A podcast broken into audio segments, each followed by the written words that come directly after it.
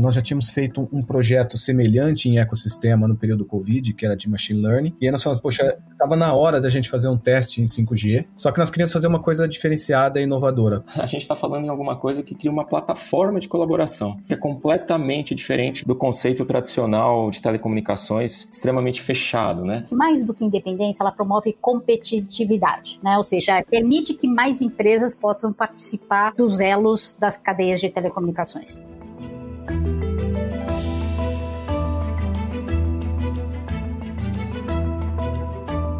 Olá, mentes inquietas e curiosas do século XXI. Estamos começando mais um The Shift, o seu podcast sobre inovação disruptiva. Eu sou a Cristina Deluca. E eu sou a Silvia Bassi e a gente está aqui para falar sobre disrupção, porque afinal de contas a ruptura é a única constante do século XXI. E temos um assunto bastante interessante e disruptivo hoje. Verdade. A gente vai falar sobre a força do ecossistema 5G.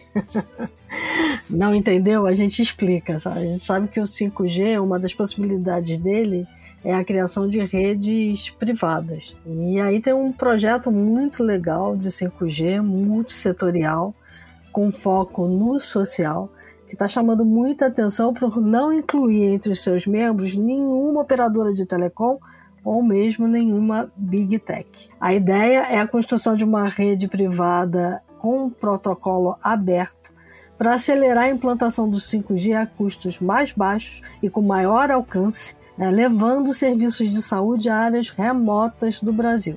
Ainda é um piloto, mas o objetivo é funcionar como uma prova de conceito para provocar e dar aquela chacoalhada aí nos reguladores e no mercado, desbloqueando aplicações em outros segmentos econômicos. Né? Então, é, é, é assim, disruptivo é pouco, inclusivo também, né? É, vai forçar a gente a olhar para o 5G aí de uma forma diferente, né? Para falar sobre tudo isso e essa formação desse ecossistema com parceiros de mercado, facilitando a estratégia da criação de uma rede 5G, a gente está recebendo aqui hoje a Márcia Ogawa, líder de tecnologia, mídia e telecomunicações da Deloitte, o Fábio Napoli, diretor de TI do Itaú, e o Dr. Marco Bego, é, CIO do Inova HC USP. Muito obrigada por vocês estarem aqui com a gente. Márcia, vou começar com você pedindo para que você fale um pouquinho sobre o que é o projeto Opencast 5G. Depois eu passo para a apresentação do Fábio e do Marco para falarem da importância dele para cada uma das empresas. Né? Legal, Cris. Antes de mais nada, muito obrigada aí pelo convite. É, o OpenCare 5G, ele é um projeto muito inovador. É, eu falo que é um inovador tanto no, no, âmbito da tecnologia e engenharia, quanto do âmbito da medicina. Né? O objetivo deste projeto é a gente colocar uma plataforma de 5G né, é, que a gente chama de forma desagregada, né, que a gente chama de Open RAN, nessa, na característica desagregada e open, é, para a serviço da saúde pública, né, para a gente conseguir transformar a saúde pública. E é, como uh, na época, quando a gente idealizou o projeto junto com o Nova HC, a ideia era que a gente pudesse, através deste do 5G, a gente pudesse é, vencer as desigualdades sociais e ampliar o acesso à saúde pública né, de tal forma que a gente pudesse ter um atendimento com maior equidade, é, principalmente para as comunidades que estão remotas no nosso país. E também, sob o ponto de vista da engenharia, era que a gente pudesse ter um conjunto de empresas, né, que a gente chama de características distintas e que se complementem para fornecer a solução na característica de Open Run. Então, em síntese, é este o projeto. Tá, é, só para eu entender, o Open RAN, ele monta redes privadas é, de 5G, é isso? É, na verdade, o Open RAN é uma característica, né, que ele promove a desagregação das camadas é, das redes de telecomunicações. Até então, as redes de telecomunicações era, tinham um formato mais monolítico, e com essa característica do Open RAN, é como se eu tivesse uma desagregação das camadas de rede, e que, neste conceito de desagregação, a minha ideia era que empresas distintas pudessem ocupar alguns layers desta, dessas camadas, né? Então, este é o conceito do Open RAN. E nós selecionamos aí a, a questão das redes eh, privadas é, para atendimento à saúde. né? Então, foi esse o conceito aí da engenharia que nós, nós embarcamos no projeto. E desde o início, eu tinha uma visão de que a gente poderia estar convidando uma empresa brasileira para estar é, presente, para estar presente em uma das camadas, e foi por essa razão que nós fizemos o convite ao Itaú para que pudesse participar do projeto. Ótimo. Bom, eu vou passar primeiro para o Marco Bego, né? Marco, uhum. se apresenta, por favor, e fala sobre a importância desse projeto aí do ponto de vista do Inova HC. Olá, Cris. Primeiro, agradecer o convite por estar aqui, cumprimentar a Márcia, o Fábio, você e a todos aqui, os, os ouvintes. É, como a Márcia comentou, né, no, durante esse período que a, a, medicina, a medicina digital, a telemedicina, a saúde digital começou a funcionar mais ativa, o que, que nós verificamos? Assim, a gente tinha ainda algumas ações que elas ainda precisavam de mais conectividade do que a gente tinha hoje. Tinha muita latência em algumas aplicações que a gente precisava de menos latência, a gente precisava fazer uns streamings mais pesados e as estruturas que a gente tinha não funcionavam. E aí, a, conversando com a Márcia, nós já tínhamos feito um, projeto semelhante em ecossistema no período Covid, que era de machine learning, e aí nós falamos, poxa, estava na hora da gente fazer um teste em 5G, só que nós queríamos fazer uma coisa diferenciada e inovadora, como a Márcia colocou. E aí a procura do, do, do caminho do Open Run para que a gente pudesse realmente discutir numa plataforma aberta e dar chance de muitos parceiros, inclusive parceiros nacionais, de, de participar. E o Inova HC, como ele é o, o programa de inovação do, do Hospital das Clínicas, da, da Faculdade de Medicina, para a gente, assim, é muito rápido quando a gente começa a fazer um teste como esse, de você verificar o impacto já na frente ali no paciente, como a Márcia sugeriu, de a gente conseguiria levar isso mais longe, cada vez mais acesso e mais pessoas no sistema de saúde. Então, assim, na minha visão, esse projeto ele está trazendo a, a possibilidade para a gente, em conjunto com, com, os parceiros que estão no, no projeto, é, de desbloquear algumas a, possibilidades de utilizar a, a saúde digital que estavam paradas porque a gente não tinha a tecnologia adequada. Então, para a gente está sendo uma oportunidade fantástica de propor e depois entregar para a sociedade dizendo o que funciona e o que não funciona. Muito bom. Fábio, por favor, se apresenta e me diz como é que o Itaú entrou nessa jogada. Eu sei que vocês já eram usuários da, de Open Rain, né? Então eu queria também entender como é que essas redes privadas 5G é, estão a serviço não só da medicina, mas de outras empresas, né? Perfeito, Cris. Obrigado pelo convite, Márcia, Marco, é, todo mundo que está ouvindo a gente. É, bom, eu sou CTO do Itaú, mas apaixonado por tecnologia e principalmente por, por telecomunicações. É, a gente formou uma, uma, parceria interessante aqui com o Marco, com a Márcia, na época do, do, início do Covid. A gente trabalhou junto no Todos pela Saúde, enfim, acho que a gente fez um trabalho social muito bacana. Então, o Itaú ele tem, obviamente, um lado social muito importante. Esse projeto ele, ele tem como objetivo, né, é, trabalhar com a sociedade, trabalhar com a sociedade mais carente. É, e, obviamente, que tem o lado da tecnologia que a gente precisa explorar, a gente precisa entender um pouco mais como, como o 5G funciona. Então, hoje o 5G ele, ele, ele é uma promessa, mas tem poucas aplicações que a gente enxerga hoje já como negócio que o 5G realmente ele, ele, pode, ele pode viabilizar. Então, o Itaú ele entra nessa, obviamente, com um lado social muito importante, mas também com o lado da tecnologia. O Itaú hoje ele tem a infraestrutura que ele está ele tá ajudando a prover aqui para o projeto, tem um time de tecnologia forte que também tem, tem, está trabalhando, está apoiando, e a gente quer aprender como o 5G funciona. Hoje, a primeira agência do, do país que roda com 5G é, é uma agência do Itaú, a gente conseguiu colocar, a gente teve bastante, bastante ganho de performance, bastante ganho de banda, de latência, e o objetivo aqui com esse grupo é que a gente consiga testar, consiga aprender em conjunto e consiga fornecer um serviço de valor para a sociedade. Esse é, o, esse é o principal objetivo aqui do Itaú. Tá. Bom, é, tirando isso, acredito que você também está olhando para essa tecnologia com a possibilidade de, de é, talvez entrar aí como um fornecedor com a sua expertise de tecnologia, ou ver se você pode se encaixar em outros ecossistemas. Como é que funciona? A gente está olhando a, a, tecnologia, primeiro, é, para entender da tecnologia e ver como que a gente consegue usar dentro do Itaú, né? Não para ser um, um provedor externo para competir com uma tele, o objetivo, o objetivo não é esse, mas o objetivo é que a gente consiga entender o que a tecnologia ela pode trazer que a gente consiga explorar, poder ver como que a gente consegue atender as demandas que o Itaú tem hoje para dentro do Itaú e para os clientes do Itaú. O Itaú ele não tem um, um objetivo hoje de, de competir no mercado de telecom, de competir com as teles, o objetivo não é esse, mas o objetivo que a gente tem sim é de ter um serviço de, de alta qualidade, de alta disponibilidade e tá, tá, tá sempre à frente com a tecnologia, sabendo qual que é o melhor uso que a gente pode fazer dela. Bom, é, vocês três falaram é, coisas super importantes e aí a Márcia falou uma palavra que chamou super atenção, que é a, é a, a desagregação, né? E, e, pelo que eu consegui entender, a gente está falando de um modelo em que você cria uma certa independência dos fornecedores tradicionais e consegue fazer com que a, é, é, com que a tecnologia chegue mais rápido naquelas, é, naqueles negócios ou naquelas regiões em que ela é mais necessária. Quais são as vantagens desse modelo? Porque me parece que, primeiro, é, acelera, eu tenho que ter um processo burocrático todo em torno do 5G. Eu queria entender se isso acelera esse processo, se isso acelera a chegada da tecnologia e que tipo de independência ele causa é, dentro do contexto todo que a gente está olhando, né? Em que medida que ele acelera inovação, em que medida que ele acelera acesso e democratiza acesso à tecnologia para quem não tem? É, não, sem dúvida, sem dúvida, é uma pergunta bastante interessante, né? É, eu já era bastante entusiasta, a Deloitte é, é uma grande promotora do Open Run no mundo, é, e é, já vinha acompanhando essa evolução tecnológica, a questão de dois ou três anos, né?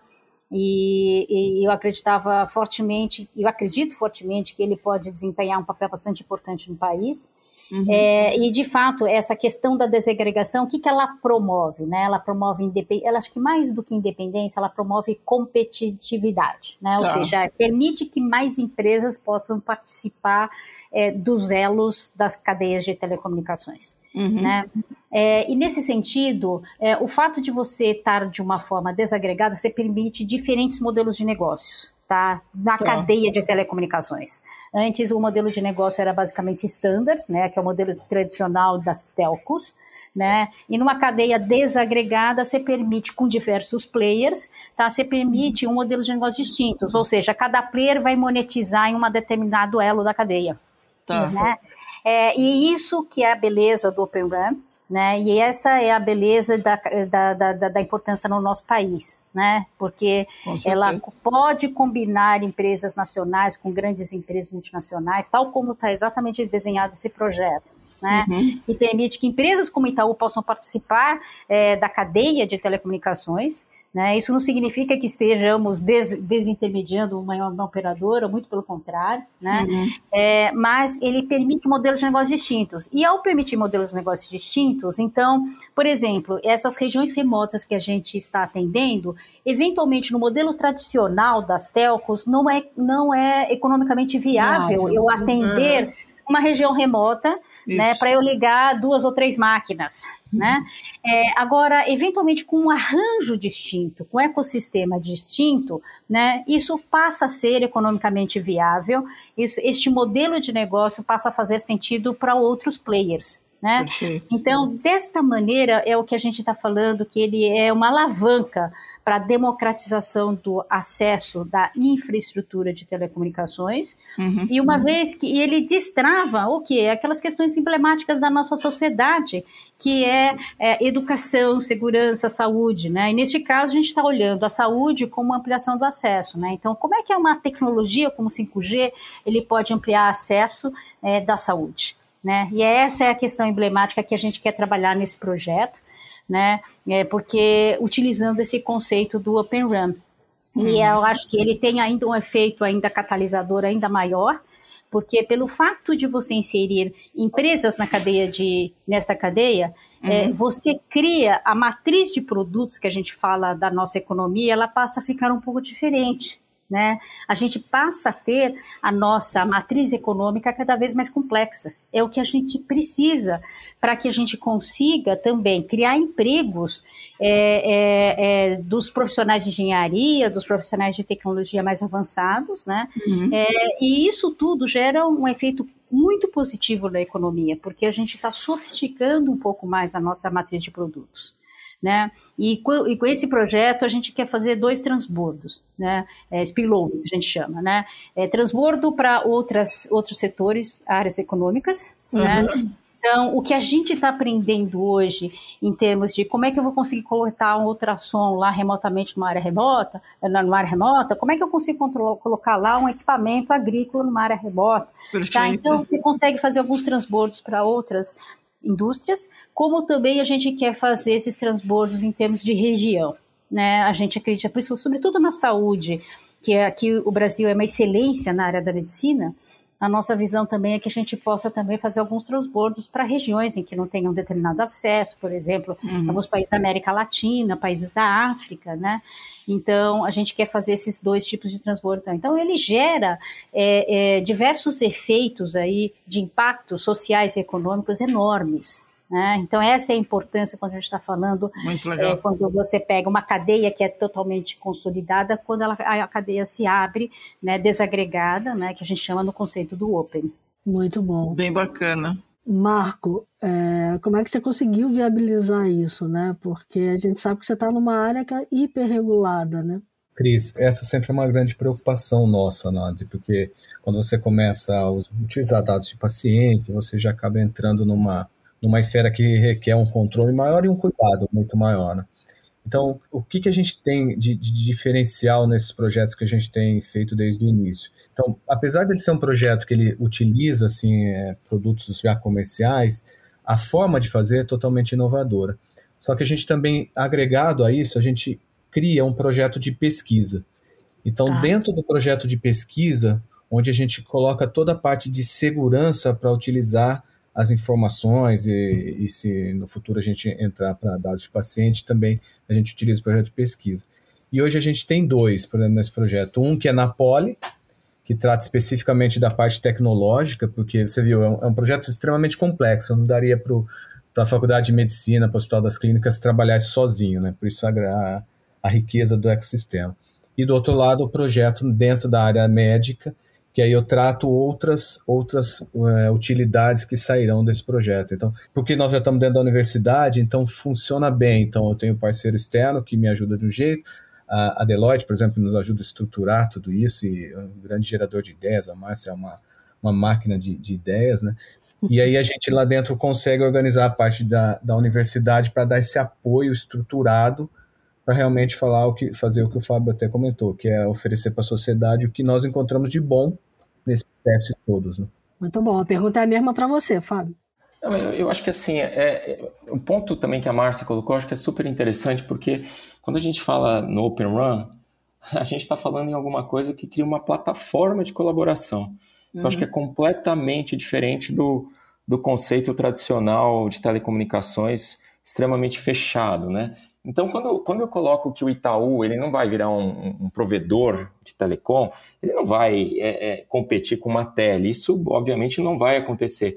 Mas os serviços que podem ser desenvolvidos hoje em cima dessa plataforma, que é uma plataforma muito mais aberta, é o que leva o Itaú a ter muito interesse no 5G. Muito mais do que o 5G como um, um meio de comunicação, simplesmente, para a gente poder interligar agência, para a gente poder interligar os nossos ambientes ou fornecer para um cliente uma conectividade melhor, mas muito mais o serviço que a gente pode desenvolver em cima de uma plataforma dessa, porque quando a gente fala em Open Run, a gente está falando em API, a gente está falando em colaboração, a gente está falando em, em, é, em inner source, em outsourcing. Então, assim, muda totalmente o modelo de trabalho, por isso que o Itaú ele entrou. Então, além do lado social, óbvio que o Itaú sempre apoia, sempre ele está junto, tem uma curiosidade da plataforma e quando a gente fala no Open Run, ele abre esse ecossistema, ele abre essa, essa possibilidade da gente poder desenvolver, desenvolver serviços novos que acabam fazendo sentido para a sociedade e, obviamente, sentido também para o negócio que a gente hoje atua. Né? Muito bom. É, eu, eu, vi que tem aqui um acompanhamento também da, da agência de inovação do governo, né? Então, assim, é, é muito provocador, né, Márcia? Pois é, até foi intencional, né? A gente é, gosta de fazer esses projetos abertos, né? Então, no início, até o pessoal. Eu vinha até alguns questionamentos: ah, por que, que vocês não fazem isso no hospital privado? Ah, né, eu prefiro fazer no hospital público porque é, a gente consegue democratizar o conhecimento, fazer a difusão do conhecimento, né? Uhum. E intencionalmente a gente convidou é, o Ministério da Economia, né, na figura da BDI, para acompanhar o nosso projeto, é, para que eles também possam é, a ter as suas lições né? É, é, e a gente conseguir identificar através do nosso projeto que tipo de regulação, que tipo de trava que existe, o que, que pode ser facilitado, né? Em termos de regulação, em termos de políticas públicas, né? E a gente aprende muito com isso. Né? Como é que a gente. Será que a política de dados, eu consigo aprender alguma coisa na política de dados? Será que eu consigo entender alguma coisa em relação à cibersegurança? Será que eu consigo através desse projeto? Então, assim, através desse projeto ele traz esse lado também do sandbox regulatório. Né? E é por isso que nós convidamos o governo, é, através do Ministério da Economia, para participar desse projeto. Né? Faz a pergunta que você me fez, Silvia. É, então, eu queria entender essa ideia, Márcia, e, e, e tanto o Marco quanto o Fábio também, mas é, é, é, porque eu vi que tem esse conceito do sandbox, né? E é o mesmo conceito de sandbox que a gente está vivenciando, que vivenciou, por exemplo, com Enxutex e outros modelos. É disso que a gente está falando? Também, né? Porque uh, vamos olhar de perto o que, que esse Open Run ele pode trazer em termos de benefício para a nossa economia, em relação à nossa sociedade, né? Então é por isso que a gente chama de sandbox regulatório, né? Tá. E o governo está perto para poder enxergar. Puxa, será que isso aí, é, ou por exemplo, é, algumas travas, olha, é, de regulação, travas de contrato, travas de importação de equipamentos.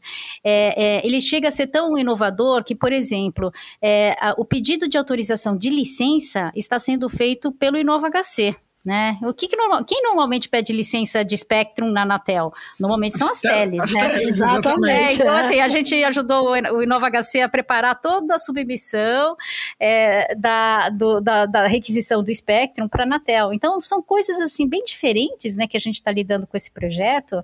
E, e acho que essa é a beleza, né, é, desse, dessa frente que a gente chama de sandbox regulatório, para que a gente pudesse analisar. Falei assim, puxa, será que precisa facilitar? Será que precisa analisar com uma outra outra ótica, né? É, é, enfim, tá? Tem sido uma experiência fascinante. Não, eu ia perguntar se existem outras experiências no mundo, Márcia, sobre o Open Run. Ah, existem várias experiências no mundo, mas muito no conceito muito tradicional, né? Tá. É, eu tenho certeza que um banco, né, da maneira que a gente está usando o Itaú dentro do projeto, é, uhum. com certeza é único no mundo. É, toda vez que eu apresento lá fora qual é o nosso projeto, o pessoal fala assim, nossa, mas uh, um banco aqui, ele está financiando o projeto? Eu falei, não, filho, o banco está participando com a gente no ecossistema, né?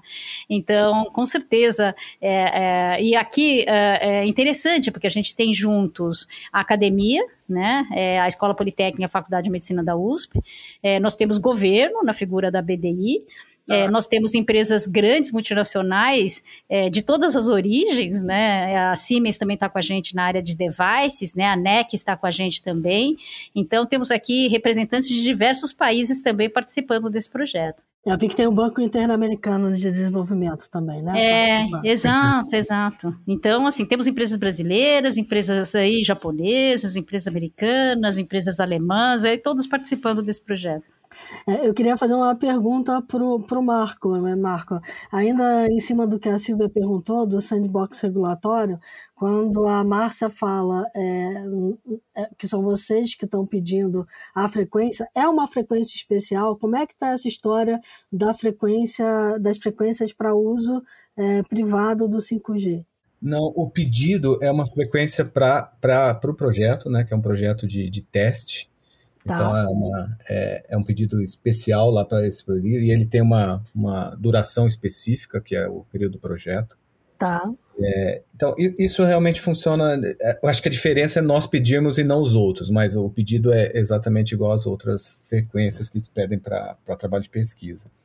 Mas o que a Márcia comentou do, do sandbox, assim, a gente tem, tem duas preocupações né, nessa regulação, porque tem toda essa regulação tecnológica, que a Márcia comentou, uhum. mas a gente está vendo que esse tipo de projeto, ele abre possibilidades na área médica que até então a gente sequer imaginava. Por exemplo, de um, uma pessoa fazer um ultrassom numa região bem distante um médico acompanhar remotamente, uma coisa que ninguém pensava sem a possibilidade do 5G. Então, é, essa parte de pesquisa que vai acompanhar para a gente entrar nesse sandbox regulatório, ele vai servir tanto para a área de tecnologia quanto para a área médica, que vão ter discussões, eu diria até é, bastante intensas em cima dessa tecnologia, que vai proporcionar aberturas gigantes, né?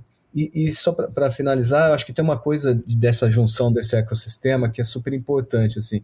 Quando a gente pensa no Itaú, eu, o Fábio me, per, me permite usar o Itaú como exemplo, né? Ele é um banco, mas ele também é uma empresa que tem muita tecnologia e é uma empresa que conhece o Brasil como ninguém, porque o Itaú tem agência em tudo quanto é lugar do, do país. Né? Uhum. Então a gente aprende nessas várias empresas de tecnologia, tem a Siemens, a NEC o Itaú, assim, como cada um pode trazer o que tem de, de conhecimento, e quando a gente junta isso tudo, como a Mais falou nas três hélices aí, é, isso realmente cria um projeto de uma qualidade muito superior do que se ele fosse pensado apenas na, na indústria ali da saúde. Então, essa, esse trabalho em ecossistema realmente tem transformado os projetos lá dentro da área de inovação. Então, eu tenho uma pergunta para todos vocês. Assim, terminado o projeto, imagino que se ele for bem sucedido, a ideia é transformá-lo numa coisa prática e recorrente. É, já existe assim uma é, um roadmap ou, ou um planejamento de como isso vai poder ser feito? É, não, sim, já existe um roadmap em alto nível, né, do que a gente quer fazer, nós queremos colocar em produção, esse aqui, por enquanto, é um piloto, né, uhum. é, é, uma vez é, ultrapassada todas as barreiras, tanto do lado tecnológico quanto do lado da saúde, da área médica, né, é, é, a ideia é que a gente possa colocar em produção, né? E a ideia também que a gente possa também, né, nós temos ali uma coleção de casos de uso na área da saúde que a gente quer é, é, estender também. Né? Antes de começarmos esse projeto, nós fizemos um workshop dentro do HC e selecionamos algo em torno de uns 20 casos de usos para que usam 5G. A saúde ela tem uma beleza é, em relação ao 5G que ela é, exercita na sua potencialidade máxima o 5G. Né? Você tem casos que você vai pegar e exercitar ao máximo a latência, a merola, ao máximo a banda, é, ao máximo a ubiquidade. Então, é, a gente tem casos de uso para os três vértices lá do triângulo do 5G. Verdade. Então, a ideia é que a gente possa também é, estender sob ponto de vista funcional, né, é, trazendo outros pilotos é, dentro do nosso projeto, né, sob o ponto de vista funcional, como também estender sob o ponto de vista geográfico. É, olha, este caso aqui que nós estamos colocando, que é um ultrassom remoto, na mão de um não médico, numa região remota, a gente poder também colocar isso, por exemplo, é, é, discutir com o SUS. Né? É, como é que a gente consegue fazer o atendimento essas áreas remotas com uso intensivo de tecnologia com custo mais baixo? Né? É, o que na verdade a gente está fazendo é, é, é, é ao invés, naquela região remota em que eu não tenha um centro especializado médico com médicos especialistas e equipamentos especialistas, eu estou substituindo por quê? Por um médico remoto, né, uhum. e uma máquina simples na mão de um não médico né, tá. assessorado por um médico. Então, este conceito né, de usar este remoto pode ser aplicado por várias outras especialidades e também a gente pode discutir isso dentro do conceito do SUS, isso e transformar isso num, num case mais nacional também. Né? Então, existe toda uma, é, uma, é, é, um roadmap, e é lógico que nessa fase da expansão é, surgirão também novos investidores. É, uma vez que o piloto, sob o ponto de vista tecnológico da saúde, for aprovado, a gente consegue abrir para investidores. E essa é outra beleza de um projeto dessa natureza, que você consegue atrair investidores qualificados. Né? Então, é, é, e eu tenho certeza que projetos dessa natureza a gente consegue atrair investidores para a área da tecnologia. Muito né? legal. Eu acho que é, essa é a nossa ideia. Márcia, se eu puder complementar, que eu queria fazer um comentário em cima do que o Marco colocou e que você colocou. Quando a gente fala do Itaú participando né, desse ecossistema é, e, e, a arquitetura que o 5G ele precisa para poder trazer a baixa latência, poder trazer a alta disponibilidade, uhum. é, e como o Marco colocou, né, a geografia que o Itaú tem hoje, a gente consegue usar a nossa rede hoje por exemplo, de agências que a gente tem no país inteiro, são 5.500 pontos, aonde a gente poderia ser um, ser um edge de processamento do, do 5G. Então a gente poderia, inclusive, auxiliar na cobertura da infraestrutura do 5G pelo país. Então, a, então esse é um lado, porque hoje quando a gente fala no Open Run, ele não exige mais aquela infraestrutura de, de telecomunicações pesada, tradicional. A infraestrutura uhum. de, de, telecomunicações ela é menor. Então, a partir do momento que você tem um ponto de presença, que a tecnologia ela exige mais uhum. pontos de presença para poder diminuir a latência, poder dar uma, dar uma experiência me melhor, o próprio Itaú ele tem essa, essa capilaridade. Então, eu acho que esse projeto ele traz uma, uma forma da gente realmente pensar fora da caixa de trazer coisas novas, de ter um mindset muito mais inclusivo, que a gente consiga trabalhar de uma maneira colaborativa, onde a gente olha um, um ambiente de saúde, um ambiente financeiro, que de repente eles podem se complementar. Então, eu acho que essa é, é a beleza da tecnologia, essa é a beleza do, do, do Open Run, do jeito que a gente está trabalhando, e essa diversidade, onde a gente tem a indústria financeira, onde a gente tem a saúde, onde a gente tem a consultoria toda trabalhando aqui com a gente da Márcia, onde a gente monta esse ecossistema para ver todo o potencial que pode trazer. É, eu acho que assim foi, foi o que me chamou a atenção no projeto foi exatamente esse ecossistema, né? E a forma como ele está sendo montado e a ideia de que ele pode ser reproduzido também em outros universos. A saúde é um caso exemplar, como a Márcia colocou, mas eu consigo ver isso acontecendo também em outros setores econômicos, como o próprio setor financeiro. Né? Se a gente está falando, por exemplo, de é, incluir mais brasileiros no sistema bancário, né? trazer maior é, inclusão, trazer meios de pagamento de forma mais rápida, eu vejo um aprendizado muito importante aí também. Né? Que, que eu acho que deve ter chamado muita atenção.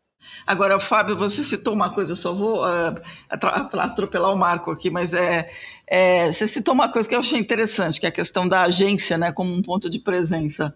É, a gente está tá falando de um cenário, estamos falando tudo hipoteticamente, tá? Não estou mudar o modelo de negócio. É, a gente está falando de um cenário em que cada vez mais as pessoas estão se conectando ao banco remotamente, ninguém mais quer ir em agência. E aí existe um asset gigantesco, uma coleção de assets gigantescos, que são as agências. É uma ressignificação da agência, digamos assim, do teu ponto de vista? Eu acho que eu, se eu respondesse assim, eu seria muito ousado. Por isso que eu já fui falando que é absolutamente hipotético. Para não bagunçar. É, eu fui pegando mais pelas beiradas, dizendo: é. olha, acho que você prestou atenção nisso daquilo. Eu, eu acho, é, é, o ponto é assim, né? Qual que é o posicionamento do Itaú? O Itaú ele tem que aproveitar o que ele tem de bom hoje. O Itaú ele uhum. tem o digital cada vez mais. Hoje a gente tem mais de 23 milhões de clientes que acessam os nossos canais digitais.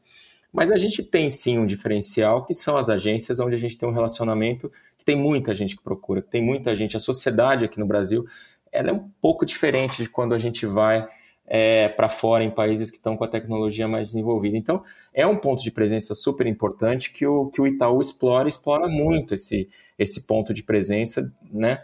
E, então, qual que é o ponto? A partir do momento que a gente tem essa capilaridade, por que não oferecer essa capilaridade? Né? Uhum. Para um, uma iniciativa tão bacana. E lá na frente, é assim, tudo é muito novo, né? O que a gente está debatendo aqui é algo que a gente entra realmente para aprender e para ver modelos novos que a gente possa ter explorar a beleza dessa, dessa, desse tipo de tecnologia, que é uma tecnologia aberta. Então, se uhum. a gente tem hoje um asset que é importante, que é o ponto de presença, por que não explorar esse ponto de presença e poder levar mais rapidamente essa tecnologia onde a gente tem um ponto de presença? Agora, se isso significa ressignificar o modelo de agência, aí já é. Aí já fica para cenas. cenas dos próximos cinco anos, é isso? Ah, é, aí bem mais para frente, enfim, aí tem, um, tem todo um trabalho que, que a gente precisa montar e fazer aqui. Marco, por favor, o teu, o teu, o teu ponto. Não, você é bem, bem, bem rápido aqui. É, é só para quando você falou do roadmap, né, uhum. que a gente viu que, assim, além do, do que a Márcia comentou, de a gente já ter alguns outros projetos que seriam nessa linha de outros testes, o que, que a gente verificou também? Eu preciso criar um, um programa de educação, porque a uhum. forma de fazer as coisas ela vai mudar. Uhum. Então, paralelo a tá. isso, a gente está criando como eu educo a, a operadora lá, a enfermeira ou a, a, a doula a operar um ultrassom. Né? É uma forma de ah. educação totalmente diferente, e o médico também. E também a gente está criando centros para estudar essa conectividade junto com a Poli, porque o que, que, a gente viu? A hora que você abre a porta, é, entra tudo ali. Tem coisas que a gente não faz ideia de como ainda trabalhar. Então, acho que além do roadmap de estruturar, e no final dessa linha, eu diria assim, tem toda a parte de startups que a gente precisa trazer para o negócio, porque, como você falou, a Márcia falou, vou abrir lugares, os grandes não estão lá. Então, a gente uhum. talvez precise dos pequenos, né? Muito bom. É, dá para ver, assim, dá, dá para ver claramente o entusiasmo da Márcia, porque o, a, a, a, a, voz da Márcia sobe alguns tons, assim, no, no, no entusiasmo da coisa.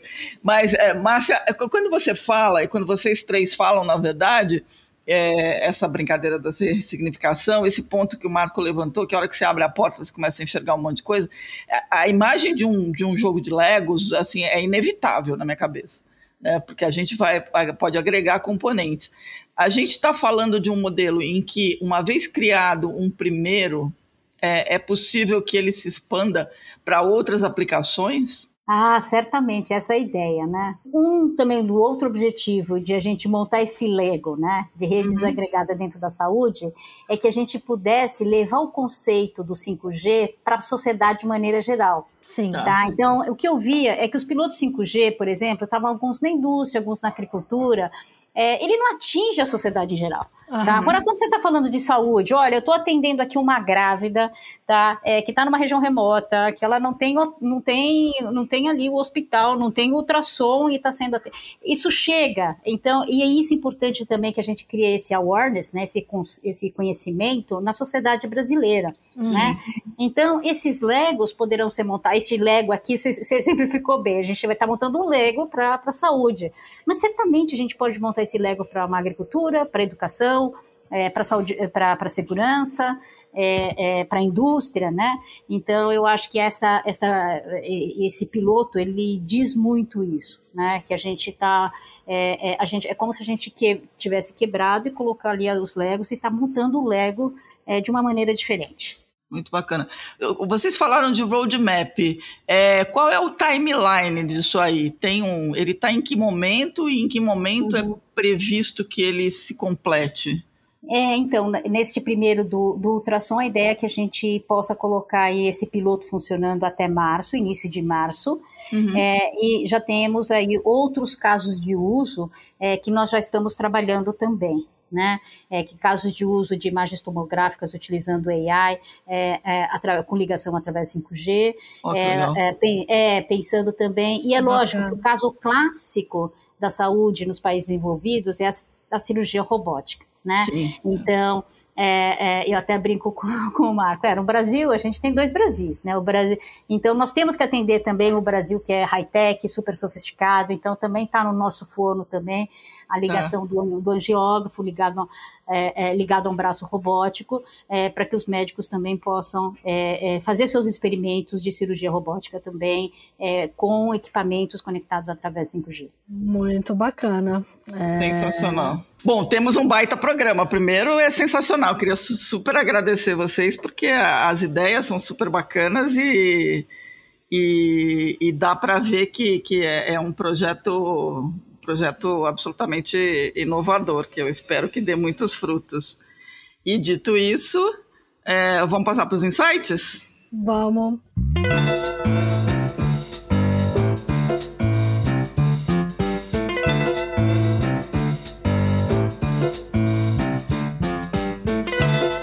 Quem começa? Márcia, quer começar? É, eu acho que esse projeto aqui simboliza a valorização da ciência e tecnologia é, também brasileira. Né? Verdade. Né? Então, eu acho que. É, é, eu não me lembro o nome do filme, né? Aquele Don't Look Up. Ah, ah do, do Leonardo DiCaprio. É, é, é, a antítese dele, né? Então, ou seja, eu acho que a gente tem que cada vez mais valorizar a ciência e tecnologia brasileira. Boa. Aproveitar para agradecer a todos aí e dizer da, de quanto a gente está empolgado com esse projeto. É, e, esse, e, o que, que a gente vê também? Ele é super tecnológico, ele envolve assim uma coisa que está bem high-end mesmo no, no que dizendo tecnologia, mas no final, quem faz a diferença do projeto acontecer são as pessoas que estão envolvidas nele. E eu tô de férias agora, nas minhas férias agora eu estava lendo um livro chamado Rainforest. Hum. E, e, nesse livro realmente ele fala a diferença que as pessoas fazem no, no processo de inovação. Então fica aí a, a minha dica. Muito bom. E, para mim, assim, né, é, a gente fica o tempo inteiro olhando para fora, né, de tecnologia, achando que, que o pessoal é, é, é, fora, enfim, tem, tem equipes, tem pessoas que a gente não tem aqui no Brasil e, e eu trabalho com tecnologia há 25 anos. É, hoje, dentro do Itaú, a gente tem, tem um time super capacitado, é muito prazeroso fazer esse trabalho aqui com o Marco, fazer é, esse trabalho com a Márcia. A gente aqui no Brasil tem um potencial enorme para a gente levar mais tecnologia, para a gente evoluir. A gente não fica, a gente não deve nada para aquilo que está acontecendo lá fora, né? E, e, eu acho que assim, se fica uma dica aqui que eu acho que seria super bacana o pessoal ver, isso tem, tem bastante coisa na mídia já, é a transformação digital que os bancos tradicionais estão fazendo. É algo assim de encher os olhos é, a forma como a gente está se reinventando, a forma como a gente está se reestruturando. Isso tem muita coisa na mídia para ver o programa de modernização, o programa de migração para cloud, como a gente tem se estruturado e a gente vira assim uma referência mundial naquilo que está sendo feito aqui no Brasil, do ponto de vista financeiro, como que a gente está transformando a maneira como os bancos estão encarando hoje a sociedade. Eu acho que acho que fica a dica aqui para dar uma olhada como a gente está trazendo a tecnologia como core bancário. Muito, bom. Para começar, pode entrar lá no site da Febraban, né? Que, é, que tem bastante coisa sobre isso. Então... Essa é uma boa dica também. É. Muito bom. É, então, quando eu vi toda esse, esse, essa história, eu fiquei, obviamente, na minha cabeça ficou essa questão da, da não só da, da descentralização, da, da, da, desagregação, mas também da, de uma, da democratização. E tem um professor do MIT chamado Eric von Rippel, ele tem um livro chamado Democratizando a Inovação. É um livro de 2006, mas é um livro que traz no, no core dele, a discussão que ele traz é a seguinte, que a inovação, né, ela, ela tem que vir da, da parte dos, dos, das empresas de tecnologia centrada no usuário, né, centrada no... E é o que vocês estão fazendo, no fim das contas, né, porque a gente está discutindo exatamente isso, é levar a tecnologia para quem precisa e, e saindo da caixinha, né, ou criando um novo modelo. Então, é um, é um livro bem bacana que eu procurei porque eu queria entender um pouco mais sobre isso. Eu, eu, eu vou, já vou avisando que eu não li, mas já está já tá comprado, já vou ler. É, então, é Democratizing Innovation, né, ou Democratizando a Inovação, é do, do Eric von Rippel. E eu vou colocar, a gente vai colocar no, na página do, do podcast, a gente vai colocar também um link para uma entrevista do, do, do professor que é bem bacana, onde ele discute esses conceitos todos, né? Que ele olha nessa direção de que os fabricantes têm que redesenhar os seus processos de inovação e sistematicamente procurar novas formas de desenvolvedores que possam levar esses projetos para frente. E eu acho que é exatamente isso que estão falando. Então, fica a dica aqui. Muito legal. Bom, então eu vou fechar com aquilo que me chamou mais atenção, que são os ecossistemas de inovação. A gente falou de um deles aqui, né? A, a, montagem desse ecossistema. E tem uma obra que foi lançada no ano passado, são vários autores. Eu me lembro, por exemplo, do Celso Costa, da Luciene Rosa Lemes, mas é, se chama Ecossistema de Inovação é, e a ideia é visitar, é, ele revisita vários ecossistemas montados na América Latina e nos Estados Unidos.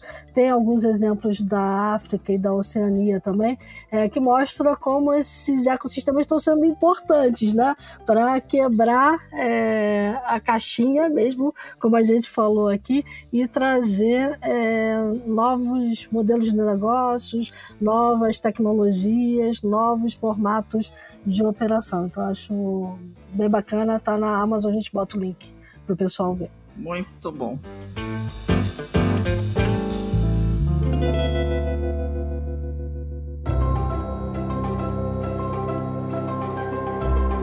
E com isso temos um programa.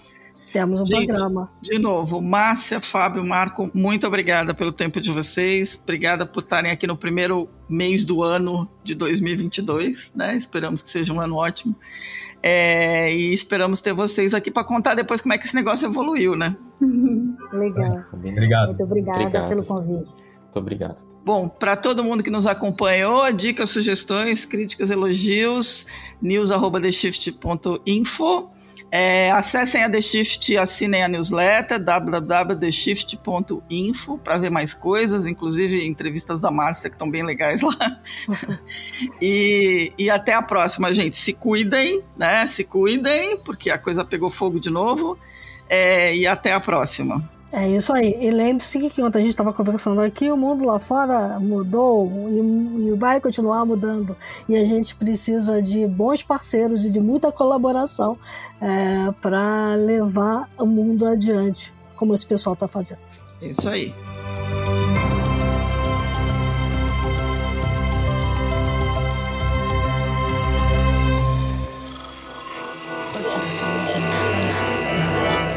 Esse podcast é, é apresentado por b9.com.br.